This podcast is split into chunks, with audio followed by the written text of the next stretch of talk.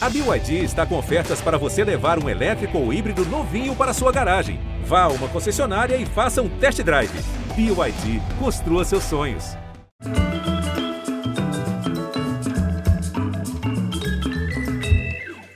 Olá, bem-vindos. Pô, finalmente o cara veio. Estou atrás desse astro da música brasileira desde 2017. Na França, onde já viveu, ele ganhou o apelido que viria a ser seu nome artístico. Em francês, o nome dele quer dizer alguma coisa assim como me matou. Bico, põe no ar, minha beat quer voar. Mas olha, quem matou e mata pau é ele mesmo, na voz, no verso, na trip do trap, essa flor vistosa que brotou da árvore hip hop. Por acaso, sorte ou destino, ele morava nos Estados Unidos quando o trap surgiu no começo do século XXI. No Brasil, o trap começou chegando forte no mercado, tomou conta geral, virou base sonora para o tilintar da máquina registradora, rivaliza com o sertanejo. Pois então, em float na onda do trap brasileiro, quem chega dropando aqui hoje é o representante do 085 da cultura do skate, do surf e da fortaleza de nosso Ceará. Moleque que correu o mundo até se encontrar gente grande na música. Ele é dono de um selo e uma produtora musical que emprega hoje mais de 50 pessoas, bota para girar as engrenagens do show business, compõe sua obra e põe de novos talentos na roda. Enquanto a máquina de hits, a máquina do tempo não para. Nem quer parar. Com vocês, Matuê. E a corrente minha loja tem branco e rosé. Tudo um doce, uma bala de ver. Eu não vim da osso, vou vingar os que me vingaram só pra foder você. Desacredita, é só pagar pra ver. Quer um show, é só pagar pra ver. Uma vez tentaram me enrolar, virou corpo noticiado na TV. Eu tenho conexões de máfia. Ninguém nunca vai me atrasar. Condições especiais. Não se compara, não somos iguais. Ficção na TV vai matar o questão,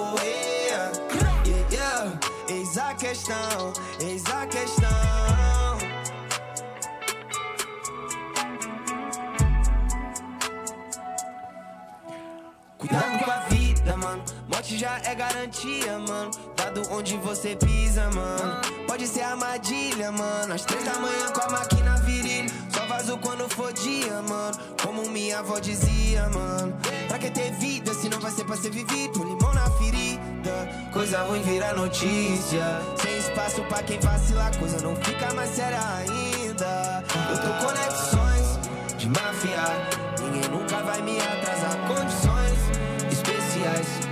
compara, não somos iguais. Ficção na TV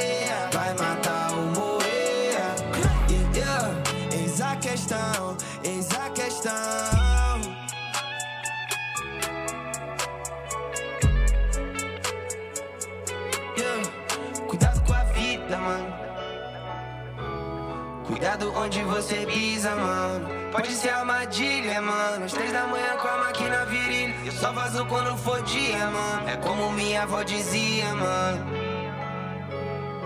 São conexões de máfia. Ninguém nunca vai me atrasar. Condições especiais. Não se compara, não somos iguais. Ficção na TV vai matar ou morrer. Yeah, yeah. Eis a questão. Eis a questão. Primeira vez que eu quis trazer você foi lá com o primeiro ano do programa, em 17. Sério, você falou que foi seu filho, né? Que... Meu filho, que na época devia ter 15, 16 anos. Uhum. Falei, e aí, quem é que está na cena? Legal. É o Matuê. Normalmente é assim que acontece. A gente vai disseminando nosso trabalho assim, não, começa através dos filhos, depois vai contagiando os pais e tal. É isso, é isso. Você já está multigeracional. Graças a Deus. Esse é o plano, né? A gente quer é. fazer um, um som, uma sonoridade que, que possa chegar em todo mundo, né? Uma, uma vibe positiva, uma mensagem positiva também. Essa, essa música que a gente abriu o programa, Conexões de Máfia, é uma parceria sua com um cara de Nova York, o Rich the Kid ele é um grande nome do trap do mundo, assim. Quem procurou quem? Você que mandou um, um direct para ele ou ele? Foi ele que me procurou, por incrível que pareça. É... Não é incrível, não. Época, é. eu, eu, diria que naquela época a gente ainda não tinha tantas conexões internacionais, assim. Era uma coisa inexistente ainda. Ainda mais no nosso meio, né? Tinham poucos que já tinham feito essa ponte. Então, Estamos falando de quando, mais ou menos, que ele te isso procurou? foi em 2020. Pandemia. Justamente, pandemia, exatamente. Eu tinha é, recém lançado um trabalho que é voar, e aí eu recebo um vídeo dele numa balada em, em Dubai, eu acho que ele estava em algum lugar assim, ouvindo o som, e ele mesmo postou, tipo, nas redes sociais dele. Ouvindo o som é, seu? meu som, entendeu? Que barato, hein? Aí meus fãs, que são doidos, né, eles já vasculharam tudo, já me mandaram os vídeos e tal. Falaram, ô, mano, o cara tá ouvindo teu som. E é, às vezes eu, eu relembro com, com os manos que estavam comigo lá no início, né? Meu, meu adv- que hoje é advogado, Bernardo, um camarada meu, que também é um brother, ele falou, "Ô, mano, tu não lembra não aquela vez que a gente tava no estúdio? No início o estúdio era uma dispensazinha pequena. Naquela época da dispensa, falava assim, pô, mano, tu, tu lembra a gente vendo o vídeo desse cara e falando assim, um dia nós vai gravar com esse mano, um dia nós vai fazer um feat internacional, vamos fazer um trabalhozão, fazer um clipe doido que nem esse aqui que ele fez. E você nem lembrava. E eu nem lembrava mais. I cash out, there's a whole million in the ceiling. Need a visa for a bitch in Brazilian. My boss, my wrist is like 250. Might fly to Brazil and pull out a billion. Show love to the kids, I'm passing money. Hundreds, fifties, make it rain twenties. Eu, para ficar mais inteirado da, da sua onda, eu fui recorrer ao meu guru da, da coisa musical, que é o João Marcelo Boscoli, que é um sujeito que explica muito bem a, a música. E aí ele decompõe o trap em três elementos. Então eu queria que você explicasse se isso está certo, se é por aí. Tá. Diz que primeiro vem a bateria 808 Roland. Sim. Mas essa bateria começou lá atrás com Marvin Gaye, antes do hip hop. Sim, sim. Isso é, é a base. Sim, com certeza. Eu acho que é, o, o 808, né, que é a linha de base, né, nosso baixo dentro do trap, é um elemento, pode-se dizer, tipo, um, um o elemento icônico da sonoridade. Não que a gente se restrinja só a isso, né? Hoje em dia a gente tem muitas derivações do nosso próprio estilo e a coisa vai se reinventando constantemente, formas de fazer e elementos. Mas Mas essa base. acho que você até vai levantar, que é o 808, o autotune. Antes do autotune, uma coisa que me pega, porque eu, eu gosto de psicodelia, Aham. é, é essas linhas melódicas mais para o psicodélico, Sim. mais umas as harmonias também. Sim. Isso tem uma conexão muito grande com o autotune, na verdade. Por Porque quê? é, o autotune é como se fosse a nossa guitarra, nosso instrumento, assim por dizer. Então ele, ele meio que possibilita desenhos de melodias impossíveis ou melodias não óbvias. Entendeu? É, a gente ali, à base de experimentação, vai conseguindo desenhar essas melodias que, que dão essa sensação de elevação atmosférica, umas coisas mais. E que então o que começou Viajadas. como as duas coisas que começaram como recursos assim de correção viraram Sim. instrumentos viraram de um ele- criação. Isso, vi- viraram, virou, na verdade, um elemento estético da nossa sonoridade. Que não estava falando para você, hoje em dia a gente não se resume mais somente a esses elementos, né? A, a nossa cena ela é extremamente é, transformadora, eu acho que é a palavra. Ela está sempre dinâmica, né? Isso, Ela está isso. sempre se transformando. Né? Que que eles vão falar se agora a gente tá de alta? Vagabundo se exalta.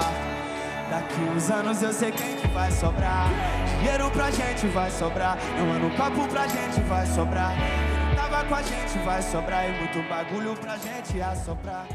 Então, de mês em mês, e, e isso é muito exigido também por parte dos fãs, que os, os artistas venham com novos flows, novas sonoridades, novos elementos de beat, de voz, a maneira de entregar a voz. Então, eles estão.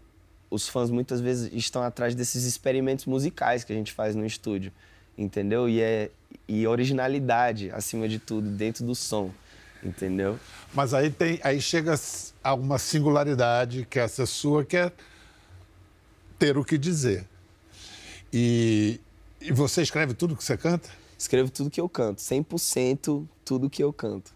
Eu mesmo me gravo também, isso já é uma, uma mania me- minha desde o início. é, e dos moleques que trabalham comigo também, isso é uma qualidade que eu acho muito importante. O músico ele precisa ter domínio e conhecimento ou conexão com a sua criação, né? Com a sua, com a sua arte ali. Mas vem cá, quando surgiu o trap lá atrás, você morava nos Estados Unidos? Bom, quando eu morava nos Estados Unidos, existiam, eu vou dizer assim... Pré-trap. Pré, é, exatamente. Eram elementos que iam evoluir em direção ao trap, vamos dizer assim, né? O trap que a gente escuta mais popularmente hoje em dia, ele se Mais deu tarde. início ali em, em Atlanta, no sul dos Estados Unidos. Você morava em Oakland, na Eu Califórnia? morava em San Leandro, alguns minutos de Oakland, ali na Bay Area, muito próximo, na verdade. Achavam que você era nativo americano, porque você tem uma, um perfil, o nariz é bem indígena americano. Mano, já, já me perguntaram isso algumas vezes, mas eu nunca trouxe isso muito pra minha música. Aham. E nem, e nem pra minha personalidade como artista. Eu sempre quis ser o máximo brasileiro possível. Bom, você é brasileiro até no nome, no né? nome. É, Inclusive isso deve ser parente de Tom Jobim. Tom, Tom era brasileiro também. É mesmo? Antônio Carlos Brasileiro de Almeida Jobim. Não sabia disso. Olha aí, que Olha aí, massa. tá bom, boa companhia, hein? É, é. Já, já é um, um, um nível assim. Pô, é o nível máximo. É, o nível máximo, É o né? maestro dos Tô maestros. longe ainda, mas tô Ih, buscando. Tem tempo, tu é moleque ainda, jovem. É isso. Aliás, falar em jovem, eu vou mostrar um cara que pode ter muito a ver com essa história toda. Olha, conhece esse cara aqui? Fazer a boa? Vamos.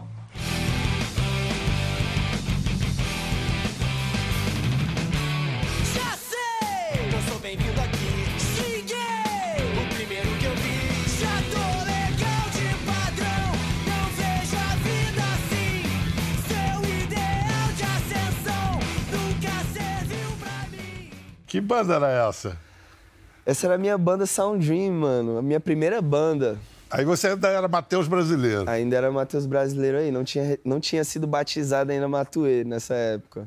No- nos últimos anos no mercado, o rap, o hip hop, o trap, meio que ultrapassaram o, o rock, pelo Aham. menos no mercado.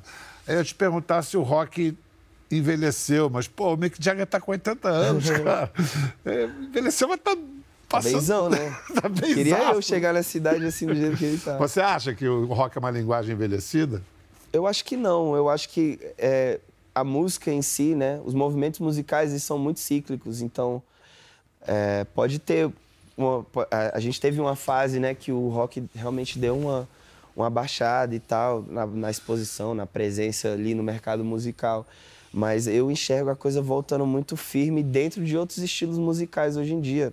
Fazendo fusões e tal. O próprio isso. trap tem muitos elementos do rock. É isso, você, é você disse há pouco. Cada mês, cada semana, as coisas estão mudando. É, e a música aqui no Brasil é muito forte também, né? Cultura musical, o próprio mercado musical aqui é muito, muito forte, assim. Eu, eu vejo isso à medida que eu vou viajando e fazendo shows em outros países, eu vejo que a gente realmente É difícil, sinistro aqui, é é difícil comparar com o Brasil. É, É. difícil. É engraçado, eu estava ouvindo você cantar, por mais que seja uma música muito antenada com o que há de mais contemporâneo, mundialmente falando, na hora que você canta, tem uma pegada de uma tradição nordestina moura, que tem a ver com Fagner, que tem a ver com Tom Zé, que tem a ver com os cantadores do Nordeste. Você já parou para pensar nisso?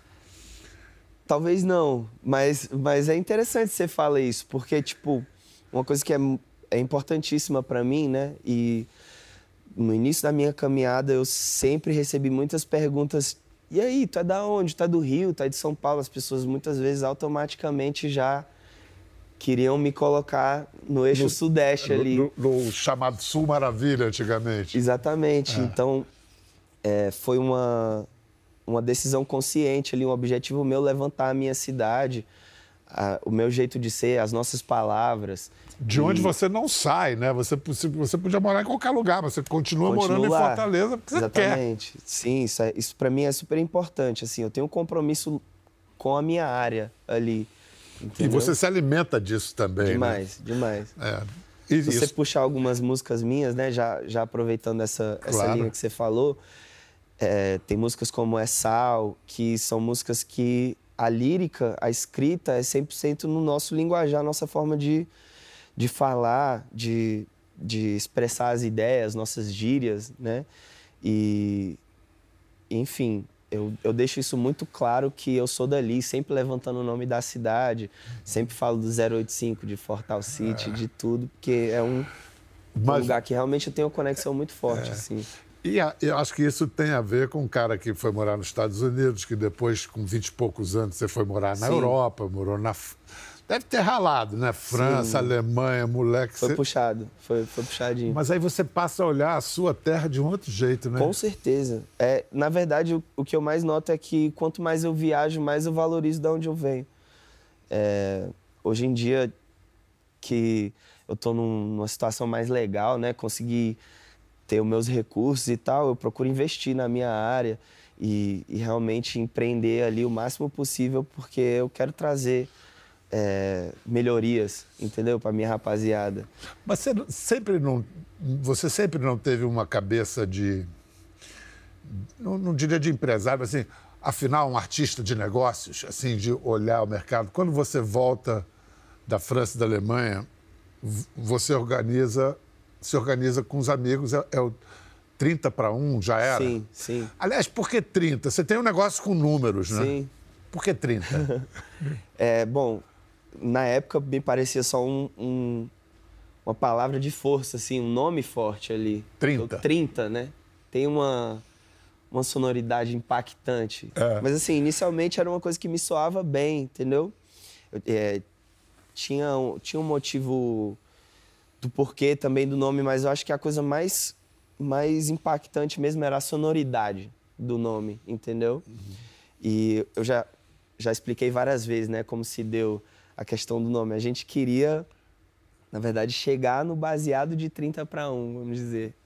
Era o que a gente almejava, né, que era um, na nossa época, na, naquela época era a referência de uma onda boa, vamos dizer assim. Entendi. A gente não tinha acesso, era raro a gente chegar nesse nesse nível de gourmet, entendeu?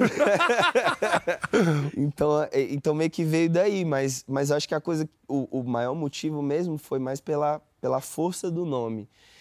E eu acho que a, a questão do 30 para 1 também tem, tem o simbolismo de, de meio que todos por um também, entendeu? Da gente ser uma coisa é, unificada, uma visão unificada, talvez, entendeu? Queria acrescentar mais um, um elemento para entender a formação, a sua Sim. formação, que é uma mulher chamada Núbia Brasileiro. Sim, sim. Que cabeça que ela fez, que, que- qual a importância dela? É, Sua avó. a minha avó, então, é, a Núbia, né, que é uma figura que praticamente era a líder, praticamente não, ela era a líder da família brasileira, entendeu? Todos os aspectos. Matriarca. Matriarca. É, minha família é, cresceu em função, em base dela ali, dos ensinamentos dela, vamos dizer assim. E era uma pessoa extremamente evoluída em diversos aspectos da vida, extremamente educada, informada. É, ela que ensinou tudo que eu aprendi inicialmente ali sobre música, sobre artes, livros, Ela escrevia também. ela né? escrevia também, justamente. Ela era escritora, né? O assunto que ela falava muito sobre era a função da mulher moderna na sociedade. Então ela já vinha com conceitos muito além do tempo, eh, falando, né? Porque essa era a função dela, já ela já vivia aquela realidade de ser a, a líder da família, dos negócios, de, de várias coisas, assim, vamos dizer. Ela, ela era de Fortaleza mesmo? De Fortaleza mesmo, Sei. exatamente. Isso- E professora de artes, palestrante, escritora, escrevia poemas, tocava vários instrumentos, era uma pessoa extremamente cheia de dons mesmo. E você era o xodó dela? Sim. eu, eu podia apostar, porque se, se ela era seu xodó, é porque Pô, com certeza. ela, ela, ela mostrou para você alguma coisa que você nem desconfiava que você podia ser. Não, é, é- o que eu me tornei hoje, eu digo que a base de tudo foi ela, entendeu? Porque boa parte da minha criação foi com ela. Minha mãe era um pouco nova, talvez nova demais assim na época, não tinha tanta experiência de como de como lidar, então acabei sendo criado pela minha avó. Ela chegou a ver você despontar ou não deu Não. tempo? Ela não viu nem meu primeiro show, pra você ter ideia. Ela, uma das últimas coisas que ela fez antes de falecer, né? Ela faleceu de câncer, foi me dar o meu primeiro instrumento, que foi um violão. É, então foi uma das últimas coisas assim que ela fez. Então ela morreu muito jovem, né? Sim, foi com 63, 64 anos, muito Hoje em jovem. dia é um absurdo morrer É um absurdo. idade. Mas ela batalhou com câncer desde os 40 anos, 40 e poucos anos. Então ficou 20 anos aí, era uma pessoa muito guerreira, né? Você é parecido com ela? Tenho traços parecidos, sim. Com certeza. Fora o talento É porque artístico. eu pareço mais com meu avô, na verdade, do que com O ela. marido dela? É, exatamente, exatamente. Que também é uma figura especial. Os dois cantavam juntos e faziam apresentações juntos para a própria família. Então, às vezes, se reunia a família, os amigos, e aí ia tirar um som, fazer um samba, fazer. Mas eu sei que a família, sua família foi surpreendida pelo seu sucesso, ficou sabendo do sucesso por uma ação de marketing sua. Se assustaram? Qual foi? Sim, é, antes minha família não tinha muita conexão com o meu trabalho musical, né? Eu diria assim, minha mãe tinha muito medo de eu seguir nesse rumo, acho que tanto minha mãe quanto meu pai, é, pela incerteza, né? De trabalhar com música, que tipo de músico ele vai ser, né? Ninguém imagina que o cara vai criar todo um rolê para poder ter um trabalho com longevidade, com solidez e tal. Então eu Ah. fazia minhas coisas ali e fingia que nem tava fazendo, entendeu? Até que uma hora eles tiveram uma notícia meio, meio pesada, no caso, né? Eu. é, quando eu comecei a ter uma engrenagem de criar o- a minha equipe, meu time, minha, minha estrutura, 30 para 1, eu estava começando a ter uma verba e tal. Eu falei, pô, eu, eu preciso. Eu preciso não, eu queria fazer arte que, que realmente mexesse, chocasse, talvez. Tivesse as pessoas, impacto. Um impacto, exato. E esse lançamento que eu ia fazer, A Morte do Autotune, fala sobre meio que matar um personagem, uma figura que eu, que eu tinha criado até então é, e se renovar, trazer algo novo, né? Algo, algo diferente, algo interessante.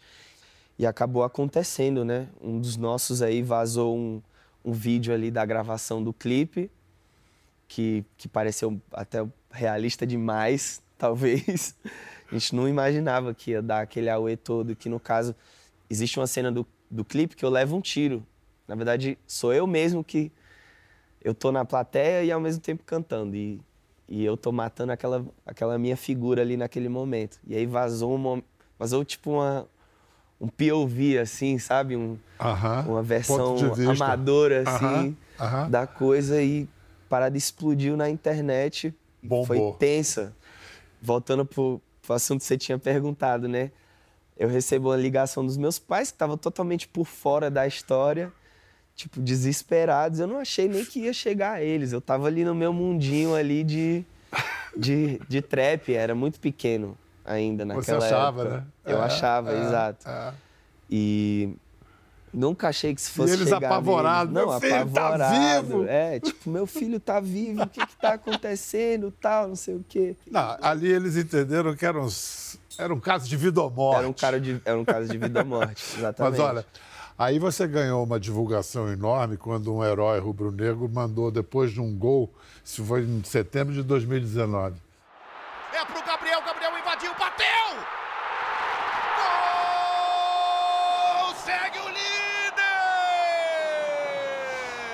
Aí vamos lá, na comemoração agora, ele vai mandar. Então vamos lá, ele, ali esse, gestual significa pode Faz o ser o, o saxofone do Kennedy, soltando pipa, dando dois, tem várias. Tem várias conotações, no caso. A gente deixa implícito ali, né? É, cada um que interprete como quiser. Como quiser, exatamente. Escuta, você tá legal da, da doença de Still que te acometeu? Cara, esse negócio é, é, É é raro e é muito dolorido, né? Sim, sim. Artrite é uma espécie de É uma artrite. espécie de artrite, exatamente. Eu nunca mais tive uma crise. Eu tive ela só uma vez, graças a Deus, porque é uma coisa que te incapacita, né? Você fica acamado, sentindo dores, independente de você estar fazendo alguma coisa ou não, levantando algum peso ou não, entendeu? Você fica com dor nas juntas e, e te incapacita, né? De certa forma. Mas eu acho que foi uma coisa muito ligada a estresse. E, e assim, eu, eu sou um pouco leigo, né, na questão da doença, mas eu acho que todos os casos são ligados a estresse ou traumas intensos, assim, que a pessoa possa estar passando. Eu estava passando por uma fase muito difícil mesmo, é, de me tornar pai e mistura de várias coisas, Cê- cê foi- incertezas da minha vida. É, Você foi pai com 27? 27 anos, exatamente. Muito, é, muito cedo. É, tava, eu estava vivendo uma, uma fase no meu trabalho que eu também estava entregando tudo, fisicamente, mentalmente, espiritualmente, aquilo ali. E, e aquilo veio como um. O corpo falou, dá uma É, segurada, né? exatamente. Bota um limite aí. Exatamente. Aliás, o corpo que você abusa, né, cara? Olha só você, o que você faz no. A prática do stage dive.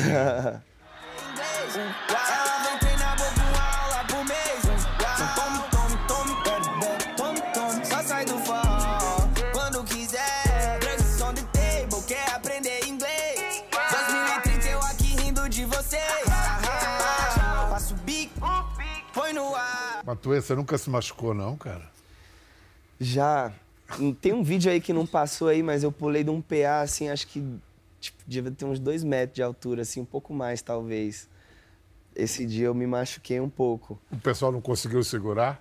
Conseguiu. Pior que a galera, a galera se esforçava a beça pra segurar e tal. Fazia parte, né, da, da coisa. Hoje em dia eu já não faço mais, porque eu tenho medo, né, de não voltar mais. De repente eu fico ali, já era. Vou ter que fazer parte da, do público. o é, Pô, mas é bonito, né? é bonito, é bonito. É E é um tipo, gesto de total confiança Total no público, confiança. né? É. 100%. É. Vem cá, você falar em confiança, você emprega muita gente hoje. Tem o quê? Mais de 50 pessoas? É, um pouco mais de 50 pessoas trabalhando na 30 para 1. E- É muito massa. É. E você bota as coisas para andar também, revela novos talentos. É, co- como é que é, você atua nessa área de produzir novos nomes? Sim. Bom, é, quando eu comecei a 30 para 1, eu queria, meu objetivo, e, e talvez soe clichê, mas eu queria trazer a verdadeira valorização do artista dentro dos- de um selo, entendeu? Eu via muita exploração, assim, de, de carreiras. E ao longo dos anos eu vi que isso era muito mais complexo do que eu imaginava. Então eu tive que pegar muita experiência, muito chão, até que eu pudesse realmente trabalhar outras carreiras. Eventualmente isso chegou a acontecer, né? O caso do Will e do Teto. E hoje em dia eu, eu acho que isso é uma das partes mais interessantes, assim, do que eu realmente amo fazer, gosto de fazer, que é dirigir a 30 para 1 como um todo, junto com a minha sócia, a Clara, né?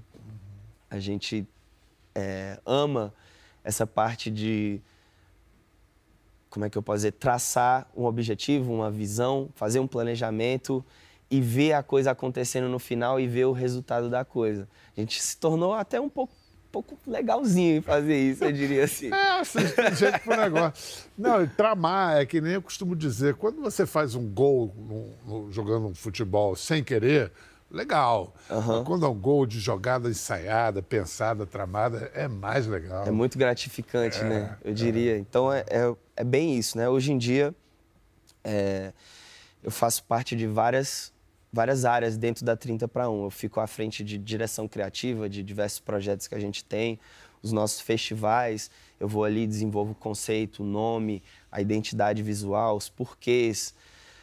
É, esse ano agora a gente fez o Plantão Festival, né? Que foi em Fortaleza, no, no Marina Park ali, onde acontecia o Ceará Music. E tudo isso tinha um porquê. Eu quis fazer ali porque antigamente eu tinha visto o Chorão cantando ali e aquilo tinha me inspirado já demais. Eu sabia que aquele lugar ia ser um- uma coisa especial. É, e a gente fez um conceito totalmente voltado para Fortaleza, artistas de Fortaleza, a gente convidou para fazer esse show e foi uma coisa voltada 100% para a cidade. Com, com o intuito de levantar a moral da rapaziada da cidade, entendeu? Que às vezes é muito esquecida nesse, nesse olhar artístico, Muito vamos bom. dizer. Muito bom, muito bom. Vem cá, mas ser pai é um, é um antes e depois na vida de, um, de Sim. qualquer um. O que, que você. Você falou há pouco que foi algo que mexeu com você, assim, o que que. Eu acho que é meio clichê falar isso, mas é é aquela coisa que realmente muda a nossa vida, né? Você vai completamente reavaliar tudo, entender Ele que tá que com isso quer quantos anos, dizer? seu filho? Tá com dois anos, o molecão.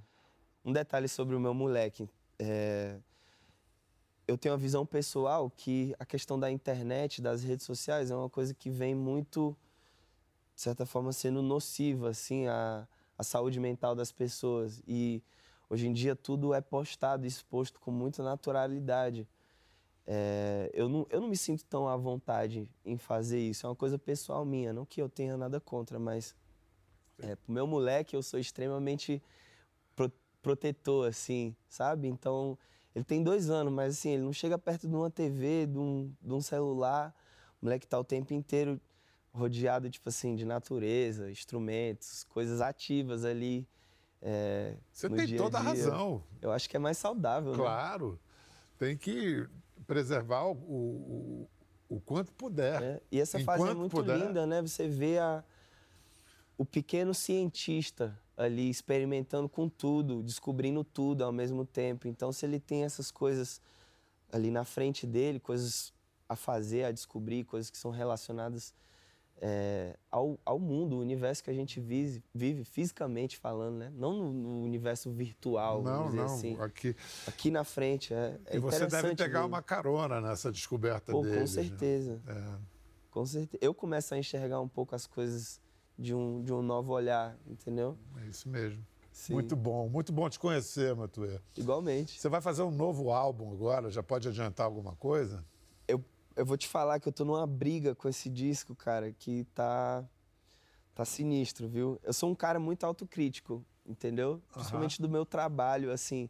Uma coisa que eu tô aprendendo com meu filho é, a- é estar mais livre para experimentação e, e me divertir durante esse processo. Porque ao longo do tempo você vai fazendo uma coisa por muitos anos, você fica muito cri-cri sobre aquilo, né? Você quer ser perfeito em tudo, entregar tudo da maneira perfeita. Então, nesse, nesse disco, eu tô tendo uma briga interna para entregar que tá sendo interessante. Mas isso eu, eu vejo como um bom sinal, entendeu? Porque sempre que eu vou fazer um trabalho que é significativo na minha carreira, eu passo por um inferno para poder entregar, entendeu? Normalmente é assim. Olha, é o seguinte, é bom porque quando o Matuê briga com o Matuê, quem ganha essa briga é o público. Vem coisa boa aí. Já viram isso antes, né? É verdade. Tudo de bom, meu irmão. Obrigado. Muito Volte obrigado. sempre. Foi um prazer Prazerão enorme. Eu mesmo. sempre quis conhecer você, falar com Eu você. É um- também. É um cara que eu via desde moleque ali na TV.